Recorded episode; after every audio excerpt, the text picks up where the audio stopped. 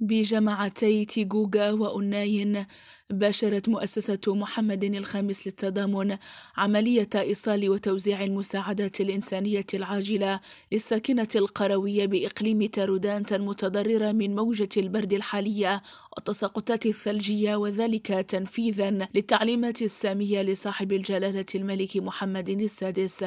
ووصلت فرق المؤسسة إلى الجماعتين حيث تم توزيع المساعدات الإنسانية العاجلة والمكونة من منتجات غذائية وأغطية لفائدة السكان المتضررين من سوء الأحوال الجوية والتساقطات الثلجية بعدد من الدواوير التابعة لهذه الجماعة. وحسب معطيات لمؤسسة محمد الخامس للتضامن فإن عملية توزيع هذه المساعدات شملت في يومها الأول 1400 أسرة تنتمي ل 33 دوارا بجماعة جوجا و1600 أسرة من 72 دوارا بجماعة أوناين تضرروا من موجة البرد بإقليم تارودانت. وفي وقت سابق استقبل مقر عمالة تارودانت المساعدات الإنسانية الاستثنائية الموجهة لعشرة آلاف أسرة تنحدر من ثمان جماعات بالإقليم. هاجر الراضي ريم راديو تارودانت.